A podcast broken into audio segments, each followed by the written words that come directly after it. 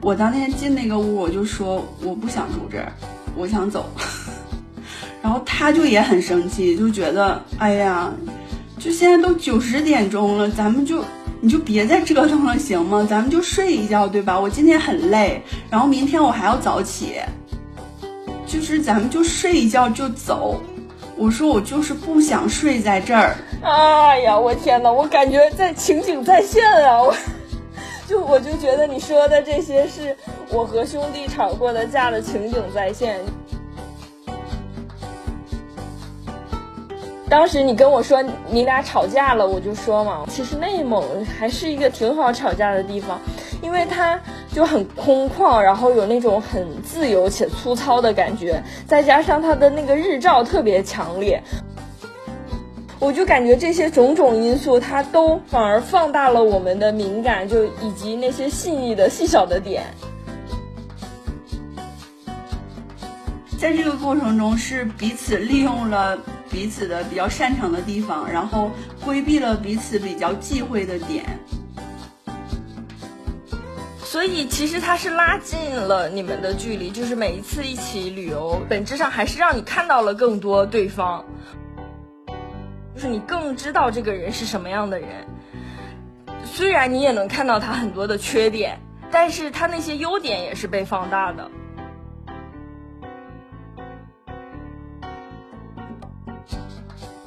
大家好，欢迎收听理想主义新一期的节目，我是黛西，我是安卓，我们又来了。我们这次带着《阿杜传》的后续来了。对，因为《阿杜传》实在是太受欢迎了，已经好几个小伙伴来催更，说后续怎么样了。对，甚至我自己就安卓，我还不知道后续，因为嗯，黛西也是跟我卖了个关子，就想在节目上说。对我真是编了一个星期呀，我觉得这个故事太过于精彩了，就是我跟安卓直接这个发消息说有点可惜，嗯，就决定一定要让他作为也是第一现场人，然后来感受一下这个故事的后续。对，就我俩现在就是录着节目，然后开着视频，这样我就能更加直观的感受到这个故事了。对，然后呢，就正好我上周跟阿杜一起去了趟内蒙古，然后内蒙古回来当天呢，就是这个故事的转折点，所以我们俩今天，我跟安卓今天就想，呃，把《阿杜传》更新一下，同时呢，也聊一聊这个跟直男一起出去旅行的一些酸甜苦辣吧。对，就因为。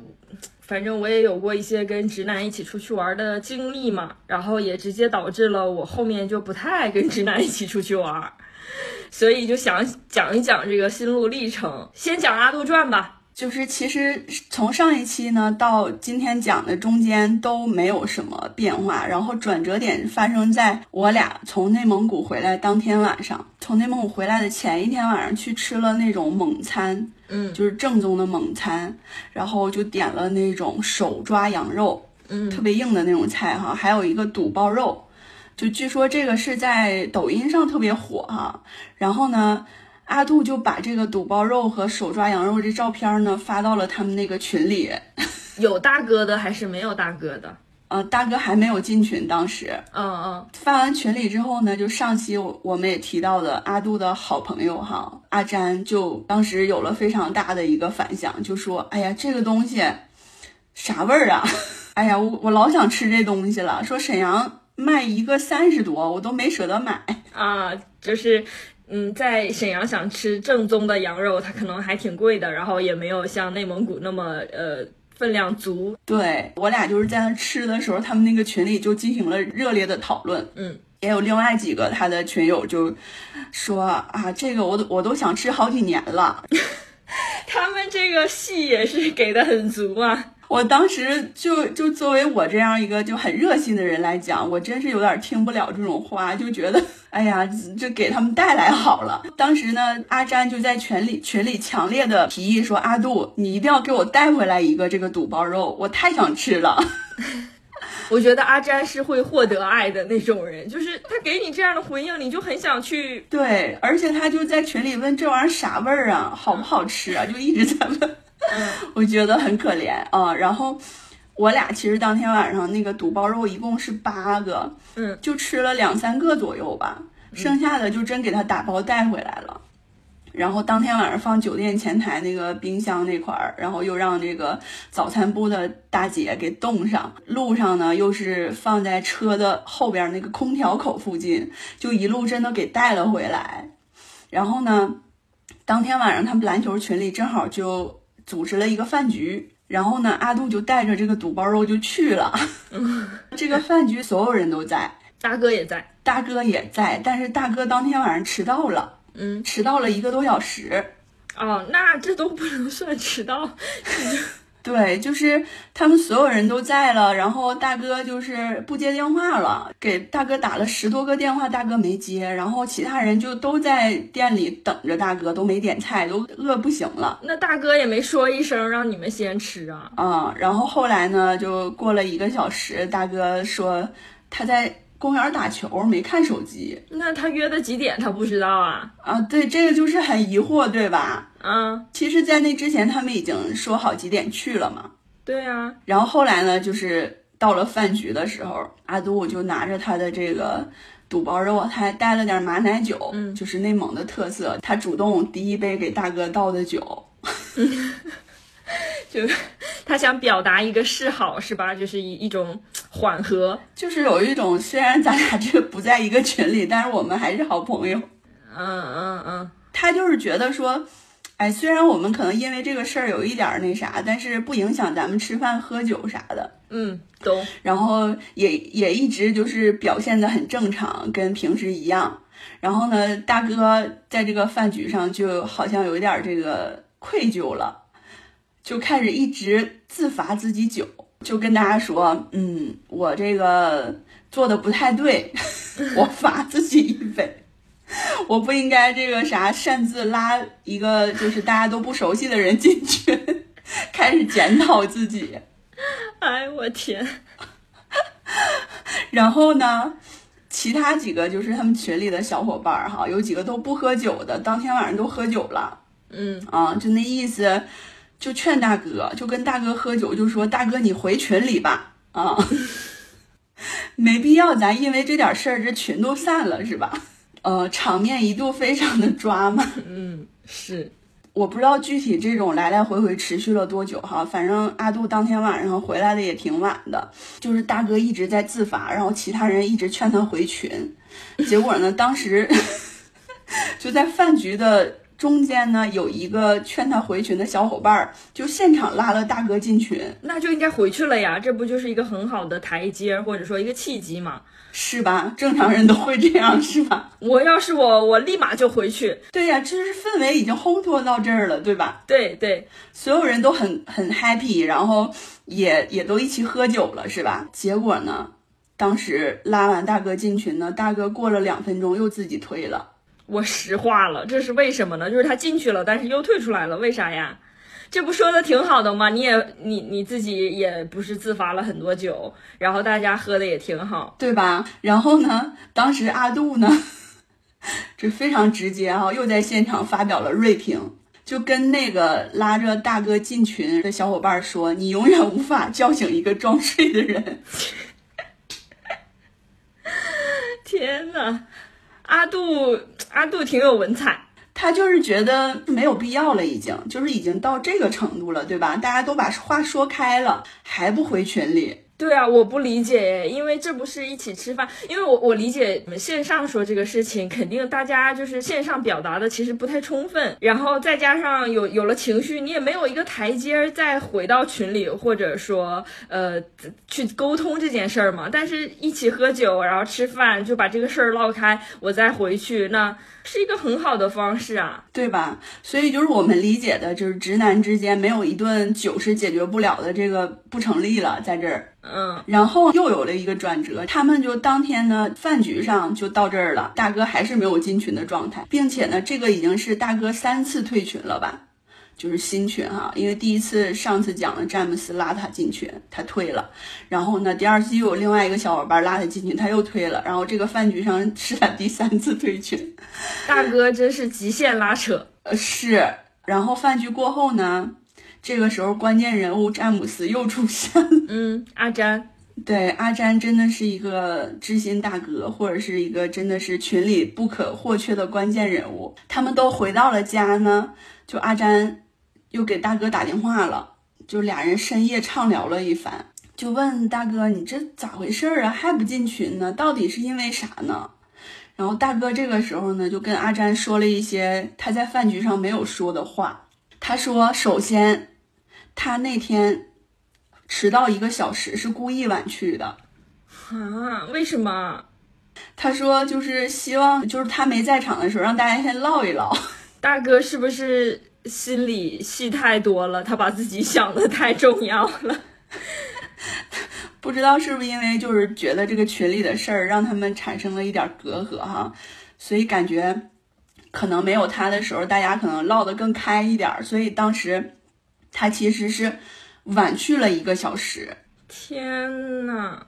阿杜对这个事情的看法就是不可能，他肯定是自己打球 打嗨了，然后就过了时间。我觉得是有可能的。对对对，我们都是觉得有可能的，但是可能阿杜就不是这种拐弯抹角的人，他就觉得怎么可能呢？就是就你肯定是干球干嗨了。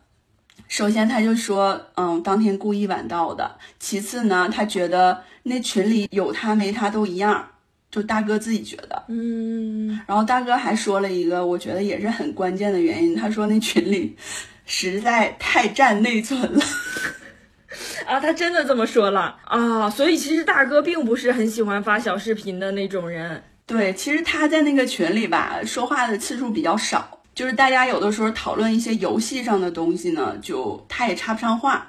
嗯，因为我们上期也也聊了嘛，大哥比他们都大了差点一轮吧，就快四十多了哦。然后他们都三十左右的小伙嘛，所以就是好多时候他插不上话。然后其次就是太占内存了，他说他经常这个看不到工作的消息，就手机就卡了。天呐！竟然被你说中了，因为你上次就说你如果要是你，你绝对不进这个群，因为太占内存。对，所以就是可能这个是作为大哥的一个立场吧。但是阿詹厉害就厉害在他可能就是很有这个凝聚力嘛。他听完大哥说这些，就说：“哎，你平时就不看呗啥的哈。”就最后还是用自己的力量把大哥最后一次拉进了群。然后这次呢，大哥就没有再退。阿詹是能能叫醒装睡的人的那个人，对，他是关键人物，所以这个权力斗争，其实我现在比较站这个阿詹，就是你感觉这个面儿上看起来是阿杜挑起了这场反动，但其实他背后是阿詹，对对，然后呢，大哥进群之后呢，还说了句话，说今天晚上的酒喝的挺开心，啊。最后这段就是阿杜对于整件事情的一个评价哈，嗯，首先他就说这大哥四十多岁的人了，嗯，就这么点事儿整不明白吗？来来回回的啊，不过就正有可能是因为年纪大了，他想的太多了，我感觉这。我觉得一般人都想不到啊，想不到你会故意迟到一小时，这一小时也太长了。什么？对对对，他就首先对这个晚来这个事儿特别的不满，就是说你晚来就晚来呗，你跟大家说一声啊，大家都饿得跟傻子似的在那儿等你是吧？是的，我我我也是这么想的，因为你晚来，主要是他不是甚至半小时我都觉得属于迟到的范畴，一小时就是你忘了这事儿吧？嗯，对对。然后其次呢，就是对于当天晚上大家一直劝大哥，然后大哥一直就是觉得我还是不了，就是这种推拉的方式，阿杜也觉得很不能理解，所以他当时就说你不能叫醒一个装睡的人嘛。嗯。然后后来即使这个大哥进群了，现在啊，他就说，这就跟诸葛亮三顾茅庐一样，我第一次拉你，第二次拉你，你不来，第三次拉你，你还不进来，还谁搭理你呀？就是其实，我觉得这个事情也有一点像是情侣之间的，就是你吵架了之后互相哄对方。就是第一次哄你，你不开心可以；第二次哄你，你还不接受；第三次，哎，就就有一点让人累了。反正是，对，所以我就说，那这大哥已经回群里，这现在这群就算关系修复了呗。但是阿杜说，现在的状态呢，就是貌合神离。哦，就是这个群呢，就像一一面破碎的镜子，即使把它重组了，但是那个裂缝还在。我觉得阿杜说的对呀，因为他进来了之后，我我心里也会膈应吧。他就是这么极限推拉着进来。如果要是当时拉他在那个饭局里拉他，他进来，我觉得属于破镜重圆。但是经过这么一番极限拉扯之后，我我觉得确实是那个裂缝会一直在，而且我会觉得。确实，这个群有大哥没大哥一样了。我已经会不在乎他了，我也不会，嗯嗯，就是我再分享这个东西，他就不是我的受众了。我觉得，嗯嗯嗯，对，阿杜的终极评价呢，就还是南北方这个思维差异太大了。啊，我我听到现在，我已经觉得不是南北方思维的差异了。我觉得这可能跟好多因素都有关，就是性格本身以及你想的想东西的深浅。可能啊，大哥确实他想的太多了。我觉得就这么点事儿，嗯，心思过于缜密了，不太适合在这个群里待着。对 对，就是他不太适合跟这些直男一起玩，受伤的总是他。嗯。所以呢，现在就是这样一个状态了，已经就是所有人都回到了呃最初的群的人数，但是呢，嗯，好像看起来一切都没有变，但是实际上发生了很大的变化。现在，我我觉得变化就是以后慢慢，嗯，大哥会淡出这个群，然后可能有一天不经意的他就退群了，大家也没发现，然后再过了一两天，大家说，哎，大哥怎么退群了？算了，退就退了吧。就是以后再聚会可能也没有大哥了，但是在球场上见到就打个招呼那样的吧。How many roads must a man walk down before you can call him a man? And how many seas must a white dove sail before she sleeps in the sand?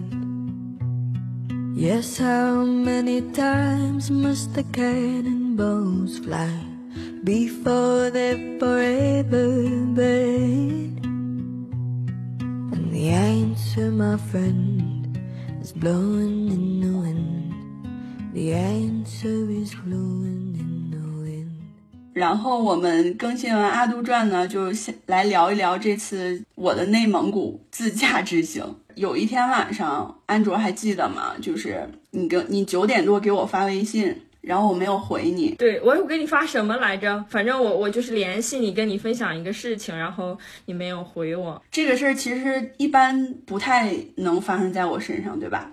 对，除非是我，比如说呃晚上十二点给黛西发，他会不回我。但是九点来钟，一般我给黛西发，他都会回我。嗯，因为当天晚上我俩吵架了。对，所以其实我有一点预感到了，就是那那种感受。但是第二天你就联系我了嘛，就说这个事儿。嗯，我当时就是其实想给你回，但是那当时那种心情下，实在没有办法好好聊天了，已经。嗯嗯，就是我先介绍一下这次我俩的一个行程吧，因为沈阳其实离呃通辽，就是内蒙的通辽还是挺近的。嗯，所以我俩就是属于自驾到通辽，然后。在通辽境内去了几个地方，嗯，然后去的地方呢，基本都是县城，嗯，因为其实市里的话，一般也没有什么太多，就是我们想看的自然风光，嗯，加上这次行程对于阿杜来说，其实是有一部分工作的因素在的，嗯，他需要去开发一些客户，然后这些客户其实像在市里的话，基本上已经饱和了，所以可能要去开发一些小地方的，嗯，所以整体来讲，就是这个。呃，环境上啊，以及这个城市的等级上，就是会有一些限制。嗯，然后在走之前呢，他就跟我说，他说你就是要稍微做好一点心理准备，可能我们这个路上住的地方有可能不会那么好，因为我们去的地方吧，就是都是一些小地方什么的。嗯嗯，其实其实我觉得我俩来讲都不是那种特别。不抗造的人，或者是特别积极的人，嗯，但是呢，就那天晚上住的那个地方，实在让我有点忍受不了，啊，就是环境挺差的，就是环境很差是一方面，然后其次就是他对于这个事情的接受度很高，也让我特别生气。我太懂你了，就是有些时候就是你感受到一些不便，但是他会说，哎，这个不不也能接受吗？你看这，你看我就没事儿，这个就让人特别来气。对，第一天晚上到的那个地方呢，就住宿什么找的很顺利，因为其实呃，我就想着嘛，反正也都是到那种县城，然后呃，应该也没有那么火，嗯，就到了之后呢，现找就行。所以第一天晚上我们到的时候，其实也就四五点这样的，就很顺利的找到了一个酒店，然后。呃，就快捷酒店的那种标准吧，我觉得这个是我能接受的范围。嗯，就很干净，然后卫生间，然后吹风机什么都有，然后你一进去就觉得嗯，可以不错，就在这住一晚上 OK。然后呢，第二天晚上呢，我们是去了另一个地方，嗯，然后白天呢，就他又跟客户聊天什么，就到第二个地方的时候已经是晚上八点多了吧。嗯，就天已经有点黑了。第二个地方相比第一个地方，它就是好像是更受欢迎一些，人口更密集一些。然后我们到了之后呢，就是到了几家酒店，发现就都没有地方了。哦，然后呢，就开始呃，就路上随便找。其实我是我是那种就是会在手机上查的人。对我这一点也是有一点。挺有共鸣的，就是虽然我理解你们这次是一个特别即兴的旅行，就是你下一个点儿你不知道是去哪个县是吧？所以你就去那边直接定是方便的。但是就正常咱们出去旅旅行或者去哪玩，都是提前在手机上订好酒店，对吧？然后你可能也能提前了解到这个住宿的环境以及大致都有什么东西，那你需要相应的带哪些东西？但是我感觉直男吧，有些时候他就不太会。就是他，他甚至不知道我应该通过哪些 app 去订酒店，或者说找到好看好玩的酒店。对他们真的这个上网能力，我觉得大部分就是相比来讲会差很多。嗯，就是反正在网上检索，然后获取信息以及过滤信息的能力有点有限。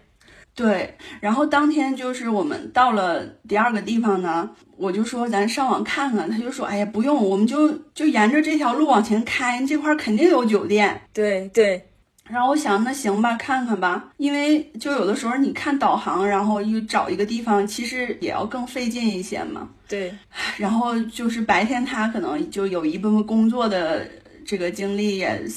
也很累，然后晚上又那么晚，他又一直开车，嗯，他就觉得我很累了，然后我们就快点找一个，然后就睡一觉。第二天我们就走了。我就是找一个地方睡一觉，就没有那么多事儿。对对，呃，就这样随意的找。第一个去了一个地方，我俩一起进去的，然后那个就是那种有一点小的宾馆。嗯，我一进去就看那个灯光，我说不行，这儿我不能住。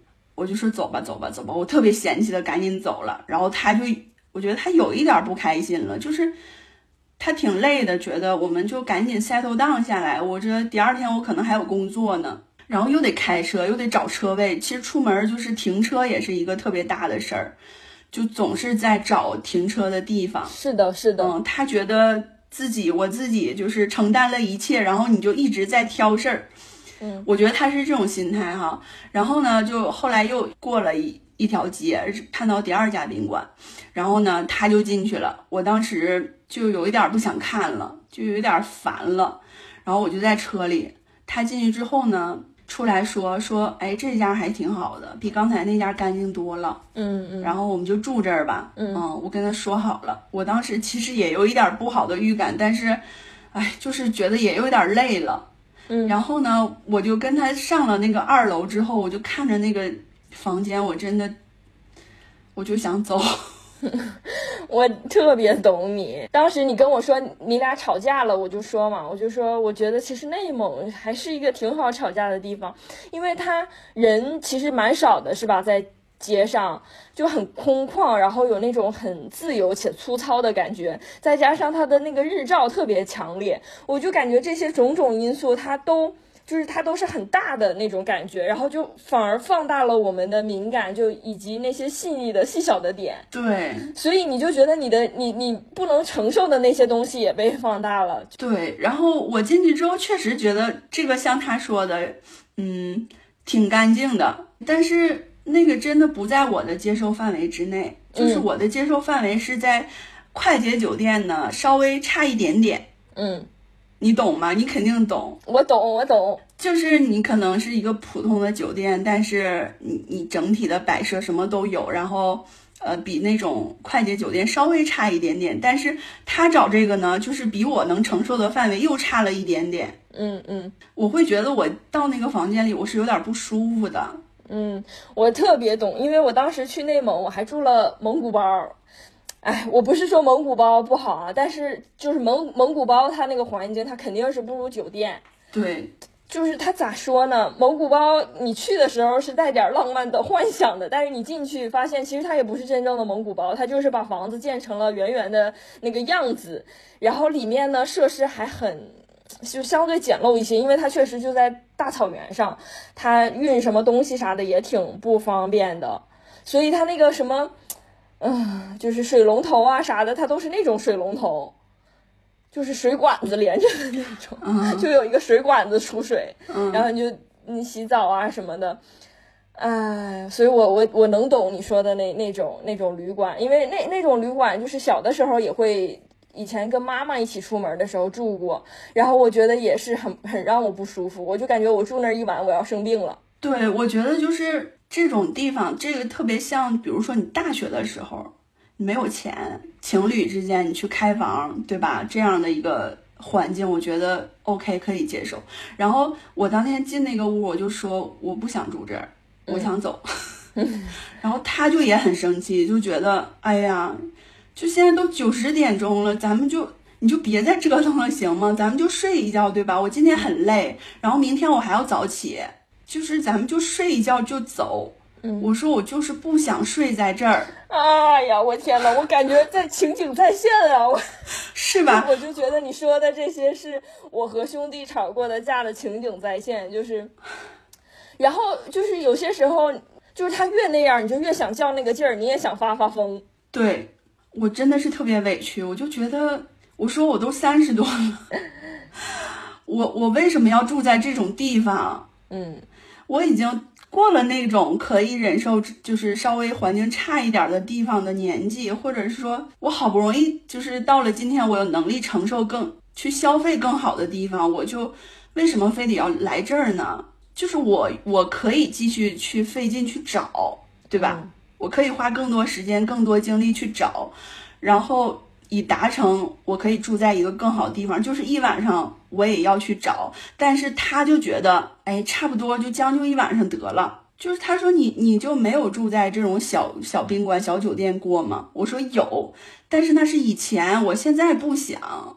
对，然后兄弟就会说我穷讲究，就就比如说像你刚刚说的那些吧。我我就能懂你说的那个意思，但他就会说这这跟你的那些没有关系啊。他现在这个地方，那你可能就是很难找到你你理想的那个状态的酒店，那那你也不能就是就就一直费那个白劲儿是吧？那然后就说反正这儿也能住，为什么不住在这儿呢？就是而且就只是一晚上将就一下，又不是让你每天晚上都这样将就。但是我就觉得我将就这一晚上，我我之前的努力好像就被就被浪费了一样，就白费了。然后他就会说：“那你这个人也太容易崩塌了。”就就可能也不是他的原原话，但是他说如果要是他说你的那些点，他他不应该体现在这些，就是大概是那么意思吧，就是说就是这些都是很外在的东西。但我真觉得我要是。而且再加上我确实是比较敏感，然后就是身上也动不动就起东西嘛，我就觉得我要是在那儿一晚上，我就觉得我浑身都得起疙瘩。他说就是因为你总是不放宽心，你老去想，所以你就会那样。你你得放平心态，你接受这个，然后你就会发现这个其实也没啥，强大一点儿，我就贼烦。他还安慰你，鼓励你。我就觉得这是要鼓励的事儿吗？这不是啊，这不是你鼓励就能解决的事儿。我觉得真的就是说到这儿呢，就强烈的体现了这个男生和女生的一些差异。就我们一定要住一个卫生间稍微干净一点的地方，对吧？对对，因为我得坐在那儿上厕所，是吧？我得坐在那个马桶上。对。虽然你也得坐在那上头拉屎，但我就感觉好像咱们的生理结构是不太一样。我坐在那，如果要是那个很那啥，我就总感觉我有一些风险暴露在外面，对吧？是的，他们是他们是站着尿尿的人，他能跟我们一样吗？对对，而且就是我觉得很多时候我们自身的敏感是是因为我们就需要那么敏感。对，就是比如说，我又想到在户外，就是去。排排泄这个事情，就有的时候你其实走在大草原上或者沙漠里，你是找不到卫生间的嘛。比如说你突然就想上卫生间，那你就得在自然里，对吧？但是这个对于他们来说其实是很简单一个事儿。是的，因为你就是你，你还是站着的，你反正要是有什么问题，你就是提上裤子，马上你就能恢复，对吧？所以这也是为什么 你在道路上就经常能看到就是站着在那儿进行排尿的男人，但是女生她就是不一样啊，你得蹲下来，是吧？首先，你蹲下来，你就感觉已经很没有安全感了，因为你不能以一个很高的视角去观察周围。你要是想起来，你你首先得掐断，然后你得把这裤子一层一层提起来，对吧？这个就比你费事儿很多，是吧？是的。所以这个东西它就是比较没有安全感，但是他就会觉得，哎呀，这就是在野外嘛，大家都是这样。那你在户外，你还哪哪有那么多条件了？我这不帮你挡着呢吗？你就别事儿了，你懂吗？对，我觉得最让人生气的就是他的这种态度，嗯，就是他完全无法理解你的需求，你的非常细小的需求。就比如说洗头发这个事情，其实对于女生来说也是一个大事儿，对吧？对我现在就是觉得酒店，对对于我来说，一个评价的标准是它有没有那种吹风机，它有吹风机的，一般就是还是一个比较标准化的那种酒店。我觉得就是这个是最低的底线。因为本来出门就是需要这个，可能就是比较早起呀，然后又比较赶啊，然后你头发如果是湿的出门，你就没有办法好好享受这个一天，或者是你头发会很乱嘛。他就会觉得，哎呀，那擦一擦就干了，那有啥的？对，这也是为什么我就是更偏好短发的原因，就是短发其实确实会有这样的方便，就是尤其他们的头发就更短嘛。虽然我现在头发也很短，但是。就是还是不一样的呀，你那个确实是扑了扑了就干了，我这个还是得稍微吹一下才能干，不然的话我都白洗了。因为其实尤其是在夏天，你的头发如果要是洗了之后不马上吹干的话，它就会又粘在一块儿，对，就没有很那干爽的那个感觉。对，然后还有就是啊，我真的很佩服男的的肠胃的能力啊，啊，对对对，就是出门像我真的这次。其实有自己带咖啡，但是呢，这个咖啡液那种东西，有的时候你如果不是那种买来的咖啡，然后也有一点不是很爽的感觉，因为你急匆匆的嘛，然后你冲一点，然后有可能又要到下一个地方，然后这个水又很热，你就喝两口又走了。然后在内蒙，就是像我去的这些县城这些地方，很多地方都是没有咖啡的，它只有德克士。嗯嗯，然后德克士那个咖啡我尝试过，真的很难喝啊，所以当时有那么两天吧，就就拉不出来屎。这个我也太懂了，就是因为我我可能就也是比较认生，就是认生环境，所以到了陌生的环境就有一点儿容易拉不出屎。再加上就是就是你吃你肯定得吃当地特色的嘛，那可能当地特色的就是比如说比较重油，那那你也不能不吃是吧？你吃完你就容易拉不出屎。但是他拉的贼顺畅，我 我就很嫉妒啊。是的，我我真的是太佩服了。就是在家里，你一天拉四五遍，我觉得我可我能理解。你出门你还能拉四五遍。真的，就是怎么做到的呢？他对那个陌生的一点心理的那种芥蒂都没有，就是到那个地方，就只要是个坑，好像就能拉。我反正就是心里不得劲儿吧，再加上吃的可能，嗯，你有些时候吃的也很多，然后喝的水又不够，再加上可能也没有现成的咖啡去帮助你，嗯，就是进行肠胃的活动。但是他就没有事儿，然后他就会教你怎么去那个。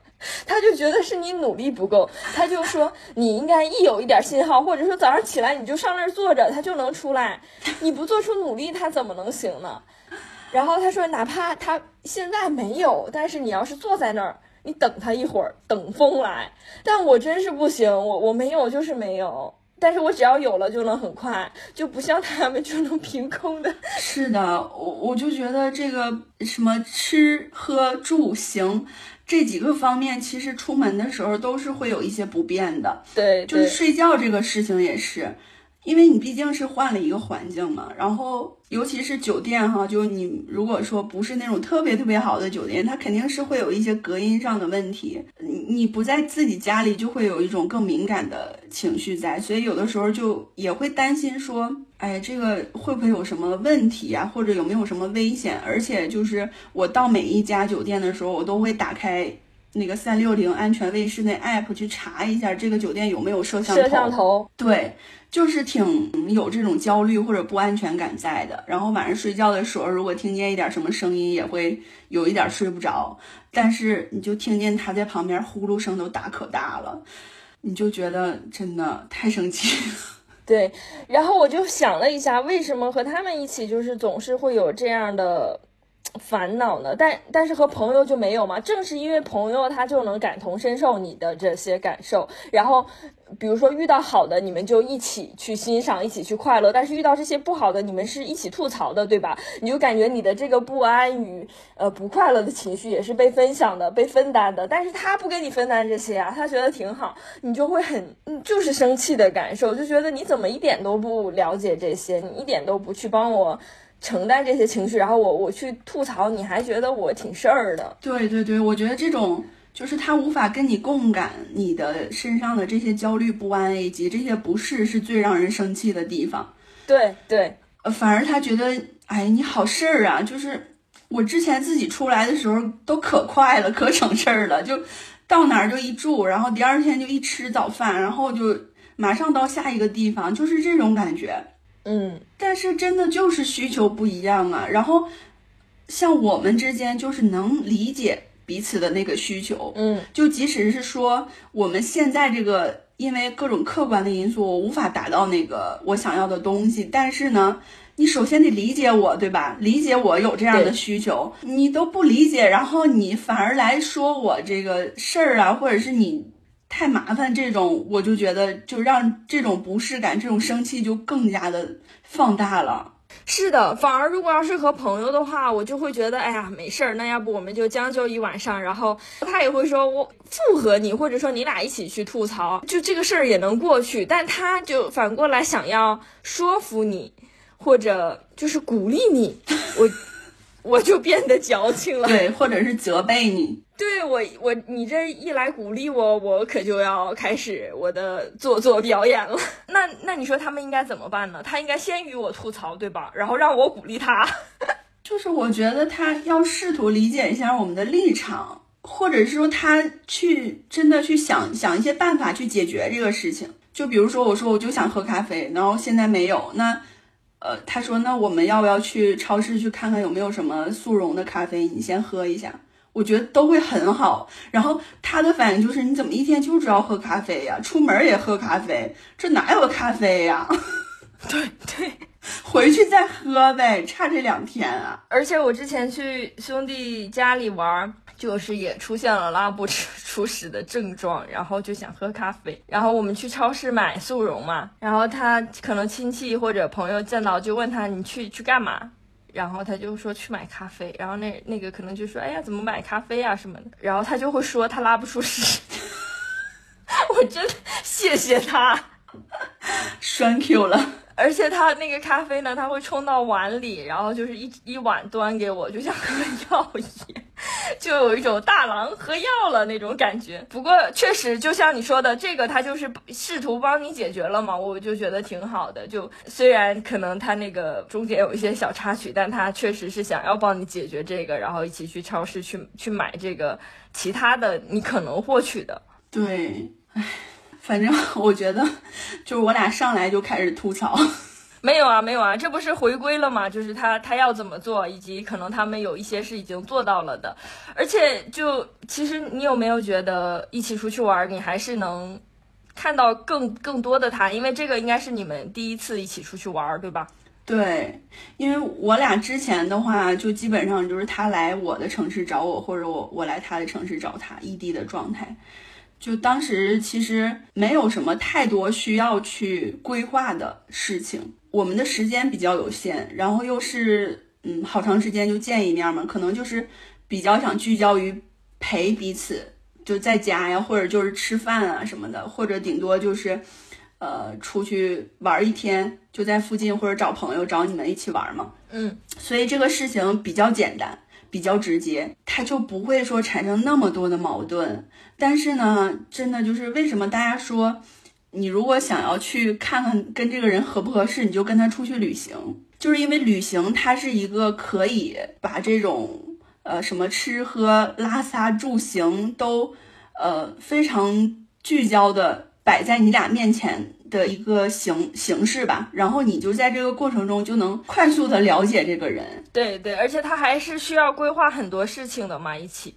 就是像酒店啥的都得提前订，以及你俩要一起干什么、吃什么，就是你能你能特别清楚的了解说这个人他他做事的时候他是一个什么样的一个惯性，他是会不会考虑其他人的这样一个思维方式，或者是说你们也会在这种碰撞中就是达成一种和解。因为我觉得就是那天呃第二天住那酒店我超级不满意，然后我哭了很长时间。我就当天甚至我想拎着箱子走了，或者就是我当时还查了去北京要多远，我想去找你。啊，就然后他其实是没有想到我的反应会这么大的，嗯，就这个对于他来说也是一个新鲜的体验，就是觉得哦，你原来这么不能接受这个事情。确实，就是你俩其实应该是更了解对方了，通过这一次了解对方的底线和你喜欢的东西。是的。然后通过这次的这个吵架以及冲突，结果最后的两天我们找的地方就都很痛快。嗯，我们就是都了解了彼此的底线。嗯，他可能就是在以后也不会带我去那样的地方了。嗯，然后我也会想着说，哦，那他可能不是很擅长在网上找，OK，我替你找。在这个过程中是彼此利用了彼此的比较擅长的地方，然后规避了彼此比较忌讳的点。是的，所以其实它是拉近了你们的距离，就是每一次一起旅游，就是因为整体上你们肯定还是很契合的人，然后互相喜欢的人走到了一起，然后去规划了这场旅行嘛。所以它本质上还是让你看到了更多对方，我觉得这个还蛮好的，因为。就是人们总说距离产生美嘛，其实它距离产生的不是美，而是陌生感，就是陌生感带来的那种疏离感，让你觉得对方很神秘这种。但是这种就是你缩短缩短这个距离，你是我我觉得它产生的美是不一样的，就是你更知道这个人是什么样的人。虽然你也能看到他很多的缺点，但是他那些优点也是被放大的。对，真的就是当时我俩说的那种感觉嘛，就觉得你更。更了解对方了，然后你更烦他了，然后也也对他多了那么一点点的喜欢或者是爱。虽然烦的部分我们可能说的很多，但是确实就，因为如果要是真的就全是烦的话，肯定也不能在一起嘛。但是，就肯定是你又看到了一些他非常重要关键的优点。嗯嗯嗯，对，那我们就说点这个 好的、快乐一点的事情吧，就是。我觉得这次出去玩最大我的收获哈，就是我我会开车了，就反正之前他也有教过我吧，但是呃都是一些就是在家附近来回绕圈那一种，我觉得就我心理上的恐惧还是很大。就是很紧张着握着方向盘，然后你觉得就是你只能开到直道的那一边，你再回来，再远一点我都开不了。我我也特别能懂你，虽然是以一种不同的方式，就是骑自行车吧。因为我之前虽然一直会骑自行车，但是我真的是走在路上我就怕。嗯嗯嗯嗯。然后但是就是好像从沈阳进行了自行车特种兵训练之后，我回来就顿悟了，我就发现骑在路上，虽然我骑的不是很快，但是也。就没有那种不安全的感觉了。对，所以就是我这次的体验也是嘛，从你特别紧张，然后你就感觉肩膀都缩紧，到你可以放松的开它，中间就是有一个节点，有一个顿悟的过程。对对对。然后这次因为就是他也有工作嘛，他有的时候需要跑一片儿，就是他可能就是有合作的那种地方，然后呢。就他开车就会很不方便嘛，我这个时候就担任了司机的角色，就是他下去，然后我在车上开，然后往前走一点，然后他再上车，然后我再往前开，他再下去，这样，我就感觉慢慢的好像就就知道了，说这个事情也不是那么的难，我甚至在就是一个镇里的地方就自己。在那个很很多车的一个街道，就开到前面，又自己掉了头，然后把车停好，就很有成就感。对，超级有成就感。所以这个你的快乐主要来源于你自己的成长，跟他也没啥啊。当然，他辅辅助了，给了你这样一个机会，或者说在旁边也给了你安全感，对吧？对对对。然后我刚说完这个，我又想到，就是他教我开车的时候，还我俩又吵了几个小架。路上的时候吧，我们也是从好像从第二个地方到第三个地方的时候，就选择了走一条。底道就不是高速，因为我们觉得那样可能会看到比较自然的风光。但是呢，那条底道就是，呃，它马路虽然很宽，但是它隔三差五就有一些那种土路，就是有一点被压坏的路，然后有石子什么的，不是很平。然后一开始他就让我开嘛，觉得哎这路挺好的，但是后来就发现有那样的路，然后我就会开的时候就刮底盘儿啊。那怎么办啊？那那个路就是那样的呀，那不是路的错吗？对，但是他说他要是开，他就会躲一下。我当时的水平没有到那儿啊，对吧？他路上有的时候有石子儿嘛，就我也是特别 寸，我就想躲那个石子儿，结果正好压在那个石子儿上，然后他就会在旁边抱怨说：“你这车胎都容易爆，你知道吗？你这样。”嗯，但是他这样说我也很生气，我就觉得我这不刚学嘛，嗯嗯，然后你你就不能就少说两句吗？你就不能鼓励鼓励我吗？是吧？对我，我我要插一句，我要告诉在听的广大直男朋友或者或或者说男性朋友吧，就是你在交女朋友。做什么事情，他都是需要很多很多鼓励。就是他做的不好，你也得一直鼓励。就是说，哎呀，你这个有天赋，你可以的。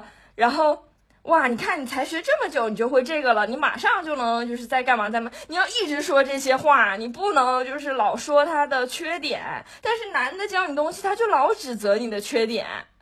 对他永远觉得我自己是在告诉你这个风险，我我在跟你说这个事实，就是你这样做很危险。是的，就是危险的事儿，你肯定要说，对吧？因为你要是不说，他有可能他自己开的时候就更危险了。但是，但是你你这个比例你得把握好，那个就是赞美加鼓励要占百分之八十。对，对对对。然后 你那个那个指责以及你就是就是告诉的那些成分占到百分之三十二三十，我觉得是可以接受的。但你不能在旁边一直叭叭叭叭叭就就说，哎呀，你这个得那样这样的，啊，我我心里我也知道要那样，好吗？我知道，只不过我的身体跟不上。对呀，我就是还没有到那个程度啊。对对，但是其实你跟他们在一起的时候是很容易获得这种快速的进步的，就是因为他老指责你嘛。但是如果要是就是想要更和谐的去，就是大家互相帮助，然后去获得这些生活中的小技能，那你真的是要一直鼓励他，因为其实你看女生教你干嘛？我就为什么说就是教师里可能最一开始，他就是女生比较多，或者幼师他也是女女性比较多嘛？那他我们就是不会上来就指责你说你做的不好，对吧？都是鼓励，就是骑车骑成那样，那可能你们哇骑起来了，就给你录一录一段小视频。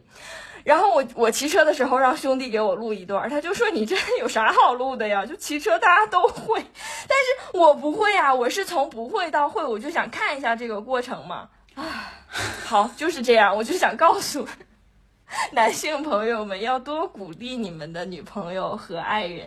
那可能哎，你教你哥们儿或者你你跟你兄弟一起，你你告诉他这个东西，他很很快就习得了。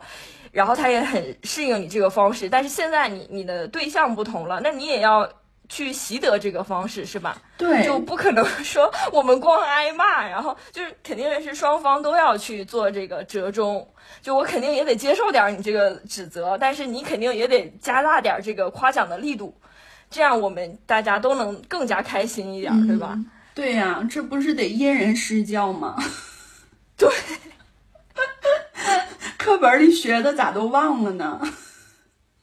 是啊，就因为就像兄弟他之前教我滑雪吧，还是什么，他就说：“哎呀，我就用这套方法，我都教会我老多同事了，他们都跟我学，都都认为我是很好的老师，就到你这儿就不行了。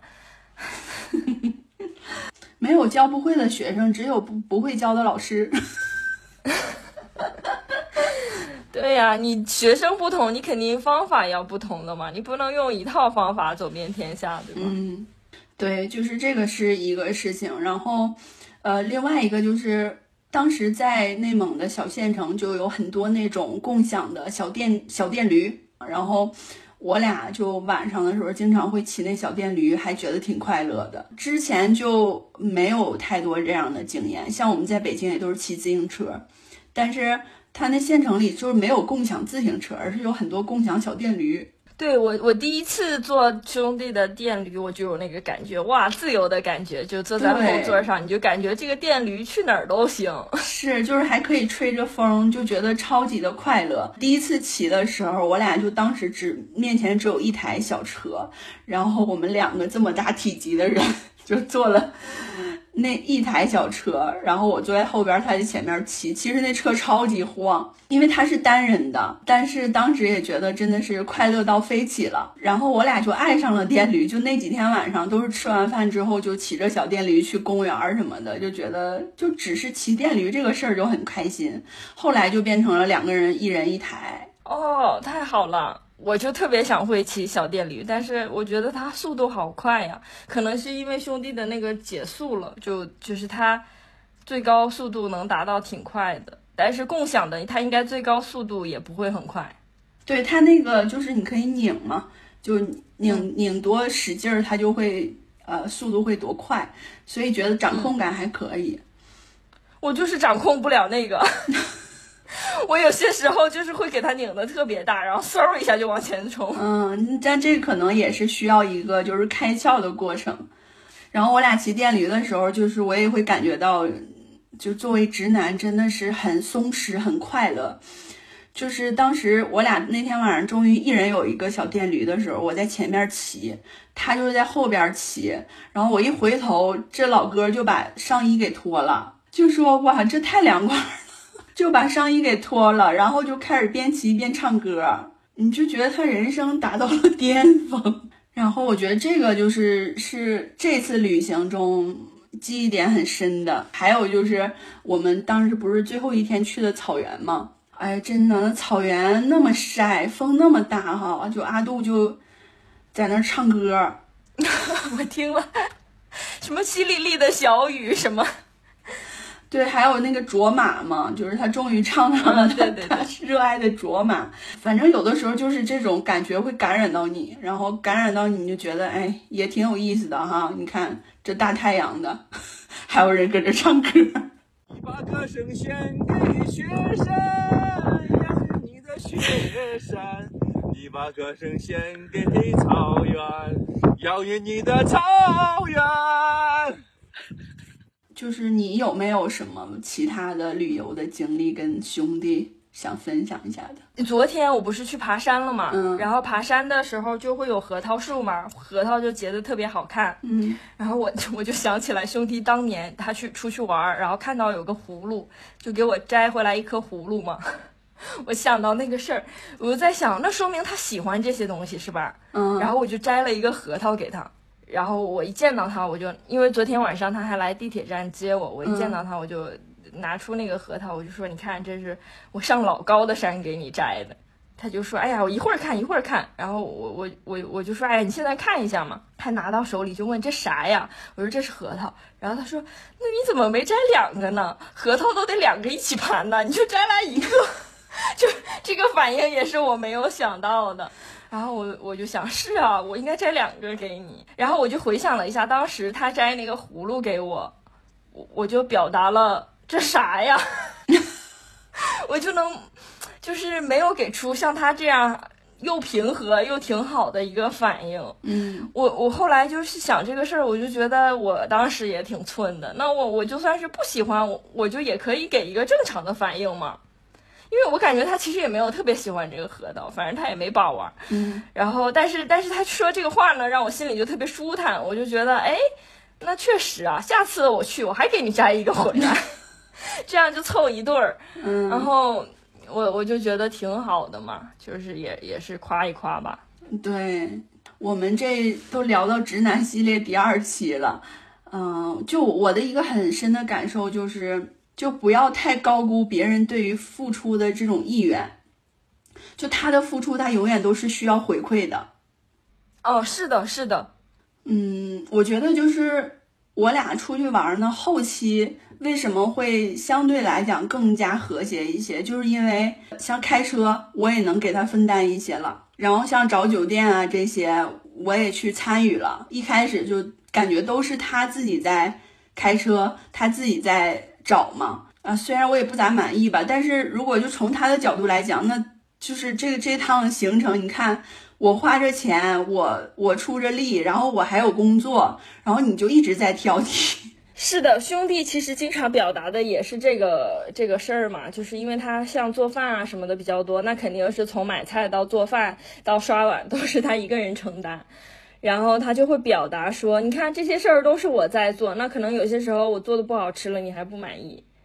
所以，我其实特别理解，但是我我当然也在找一些我能付出的方式，但我我就想说的是，那可能确实是这样，就是稳定的关系，它最好的方式是合作，而不是说有人单方面的付出，就是爱不是这样的。我觉得小的时候，你可能对于爱的理解就是这个人无条件的爱我，但是这这种就不太是爱，对，这种就是传说中的那种爱，就是霸道文学 舔狗。对，就是现实里其实真的，就舔狗这个词儿虽然不好听吧，但是它确实不会存在这种人的。你所有的爱都是要有回应的，就是爱你，你出了爱，他得回来，他才是真正的爱，不然是很自私的呀。你作为爱的接收方也是很自私的。对，而且我觉得如果有一个人真的是。可以心甘情愿、无条件的付出任何事情，我觉得他自己也是不太正常的。哦，对对，就他对于爱的理解也是不成熟的。然后这种呢，他可能他可能就是无条件的想要付出你，但是他对你的占有可能也会想要强一些。对，我觉得绝对不是一个非常正常的一种关系。对，反而是你他付出了，然后他也要求你有相应，或者说也能有一个来来回回的付出，这种我我觉得才是正常的，因为你正常人嘛，你肯定是你希望你做的事情是有一个反馈的。就像我之前也说啊，我说那我对这个人好，如果他对我不好，那我就也不会想要非得跟他当朋友。就我我可能我我记得你的生日，我去帮你张罗这张罗那的，然后但是到我这儿你没有给到我相应的。那我为什么还要去对你好呢？那我我不是有病吗？我纯纯的。对对，就说到这儿，我我特别想 Q 一下我之前看那本书嘛，叫《爱的艺术》。爱的艺术。嗯，然后你也看过吗？就我看完这个书，感觉启发性真的还挺大的。它里边说，爱是一种活动性的行为，就是主动的去给予的一种行为。就它不是说一个固定的静态的东西，就是我爱你就完事儿了，而是要。就是我不带任何目的的，我去主动给予你一些东西，就是真正的爱是让你变得更有活力。就我会觉得，确实最基本的、简单的爱的一个体现，就是你去养植物，嗯，然后你就你就浇水，你你就是呵护它，然后它就长出来，它长出来果实给你，就是它。我觉得这个就是一个非常最简单的基本的爱。所以，我我有些时候也会觉得说，植物养得好的人，那他可能就是爱的能力比较强的人，就。就像黛西，她其实我就感觉好像她养啥都能养活，是吧？反正我养那个西红柿，现在已经结了好几个果子，然后现在已经有一颗红了。对，因为之前就是那个疫情期间，我就也把那个胡萝卜的根儿啥的就放到水里水培，发现它居然能长长得还挺高的，我就觉得哎，好欣喜。那个可能就是一个，当然对方是静态的，你是动态的，你就养它这种。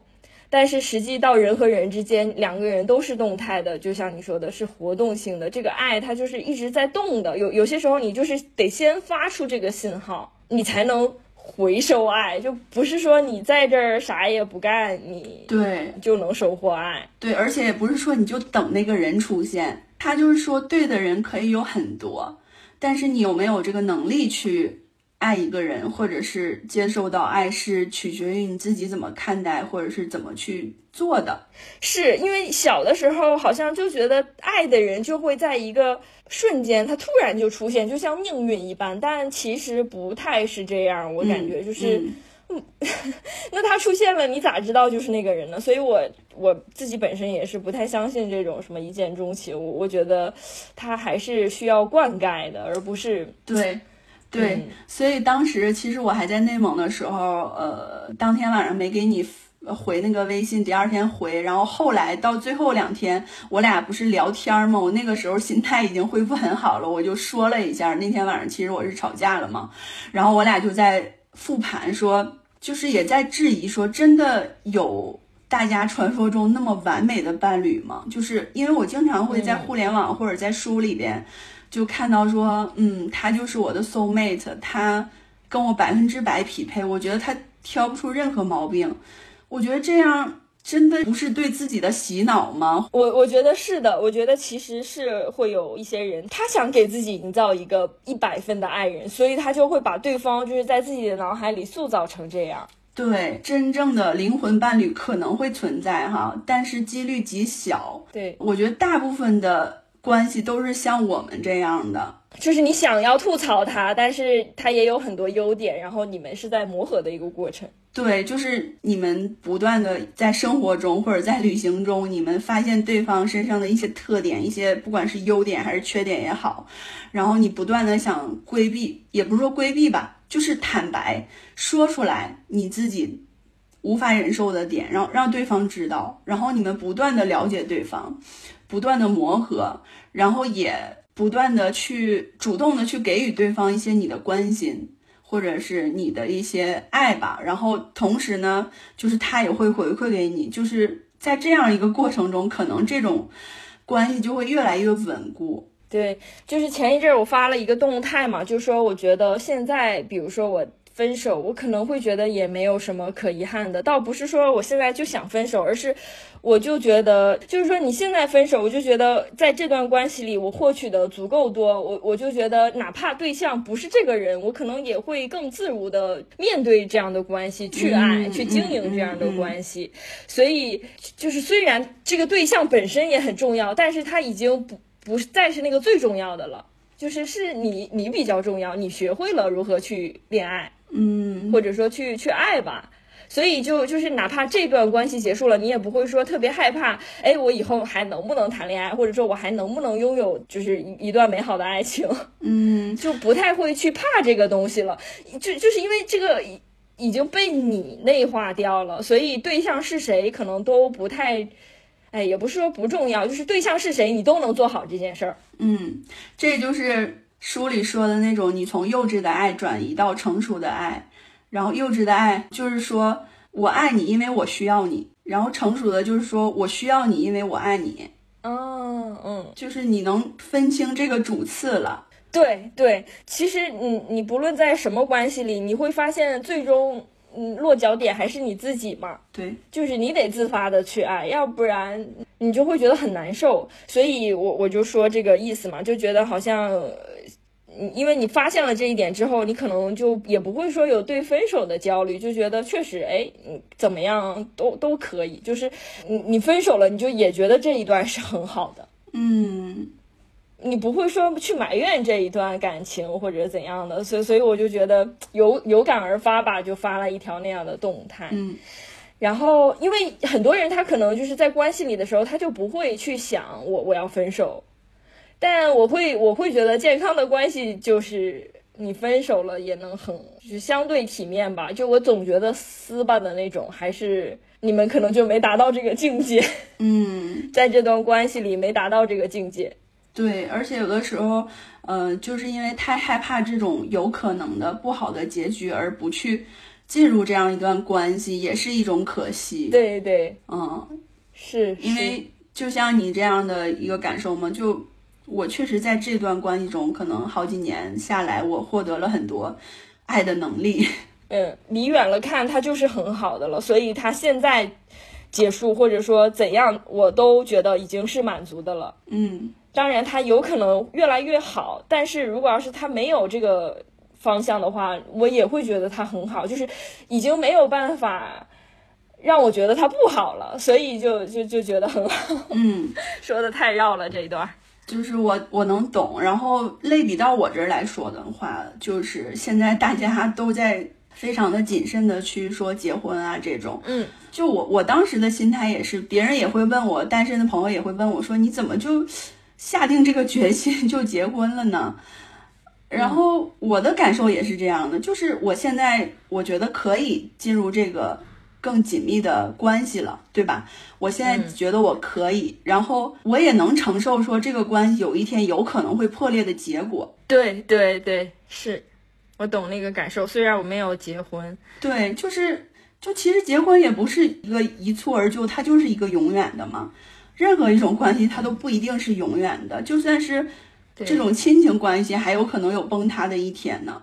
嗯，是所以就是在你现阶段，你觉得这个事情是可以让你更好，或者是更有活力，或者是更稳定、更幸福的一件事，你就可以去做。即使后来没有成功，无所谓啊，那你就可以再去选择另一条人生。我觉得，对。然后我好像觉得二十代后半，或者可能你快三十的时候，好像确实会有一个节点，就觉得自己变得更厉害了。嗯，嗯，然后这个时候可能确实也更容易进入到一段婚姻里去，因为你你发现你对你自己的掌控是更深的，所以就是结婚这个事儿可能不太影响你。虽然我还是觉得婚姻这个形式它也不一定非得必要，但但是就是说这个意思嘛，嗯，就是当你。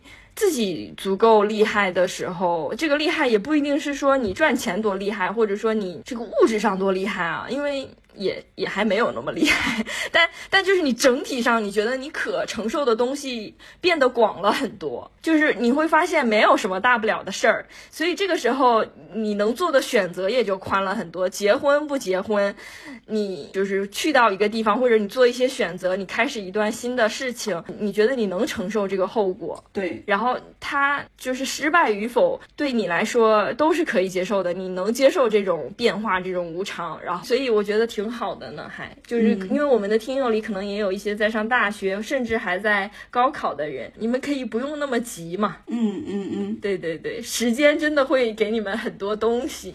因为现我们之前不是聊过那个，我现在还是不懂爱情嘛？你当时也说，感觉可以再回聊一次，然后就觉得其实爱情它本质也是爱，我们可能现在就更懂了爱。经过这两三年，对，嗯，就当时也是说，感觉我们之前所有聊的话题，好像都可以重新聊一遍。对对对，就这种感觉也是挺神奇的，就是代表了我们俩都有了更多的成长，然后对于世界 的一些触角有了更多的方面，就可以聊得更多。嗯，就而不是说我们经过了两年，就所有的事情还是想法还是停留在那个阶段。对，因为我就感觉，甚至在两三年前，我就还是挺生气的那种人。嗯，虽然我在节目中的表达，呃，是有收敛的，但是我就感觉我看不惯的事儿特多，然后我生气的点也特别多，就好多事情都让我愤怒。但是现在我就觉得，好像让我愤怒的事儿没有那么多了吧。就是我，我觉得没有什么好不好的了。就我能理解你这么做，就变豁达了一些。相对本质上还是挺愤怒的，但是 我觉得好像和之前的愤怒不太一样了。嗯，这愤怒中多了一些理解，就是多了一些从容吧。嗯这愤怒里，嗯，我们这一期感觉聊旅行的相关具体的事情很少哈，因为嗯，就上来就开始说吵架的事情。其实我觉得哈，就是我们聊直男这个话题，一个很好的方面，我在我看来可能是说给跟我们有同样 关系的人一些参考。嗯，或者甚至你没有这个关系，但你总要进入嘛，人生中总要进入那么一两次嘛。对对对，我觉得最好的安慰方式不是说没事儿，这都会过去的，而是说你看，我也在经历这些。对对对，有的时候我也会在生活上遇见一些什么事儿，我就可以跟安卓吐槽说，直男怎么这样啊？他到底有没有心呢？然后 安卓就会也会类举类比一些他可能生活中跟兄弟遇见的一些什么事儿吧，我就觉得我得到了很大的安慰。哦，原来他们有的时候就都会这样。对，当然，但是这不是说比惨式安慰，就对对对跟你说，哎，我有更惨的经历，而是告诉你这个经历就是人人都有可能发生。然后，但是，反正我我觉得这样确实很好。对，而且也不是说他们这样就是对的啊，就就因为说所有人都有这个共性，它就是对的，而是说我们也有了一个小的同盟，算是就是我们这些异性恋者。可能会遇到很多类似的问题，然后我们无法改变。我想发那个表情，葫芦娃就是喷火，嗯，然后烧死你们这些异性恋。对，就有些事情你觉得无法改变，但是我们得说出来，我们得心里好受。对，而且因为可能异性恋作为一个。就是更大众的群体，他就不会说在网上特别有存在感，因为它就是一个普遍的现象，对吧？对他，他有存在感的是当他发生一些极端情况的时候，极端情况或者就是可能日常秀恩爱什么的。对对对。呃，但是没有人就是真实的说这些吧？我我感觉，嗯，就说的比较少。那可能我们去说这个异性恋的事儿呢，还是挺有价值的吧。对，希望能给同样在听节目的你一点安慰吧。那我们就又聊了一期直男的话题，大家都想听阿杜和兄弟讲了，可能 啊，对，这个其实其实也有点难，说实话啊，你很难控制它的走向。嗯，对，除非是说我俩单独就是在家里，下次就完全不告诉他们，我们一起喝酒的时候就给录上。啊，那样也行，但是兄弟他说他想参加节目，他说他要爆料我所有的 黑料，那剪不剪辑也在于我们。对，好吧，那我们就期待更多后续吧。我们下期再见啦，拜拜，拜拜。